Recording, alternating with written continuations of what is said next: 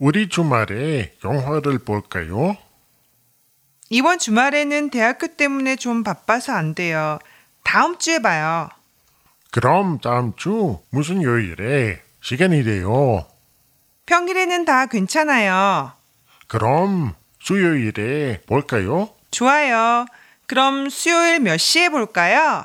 영화는 8시에 시작해요.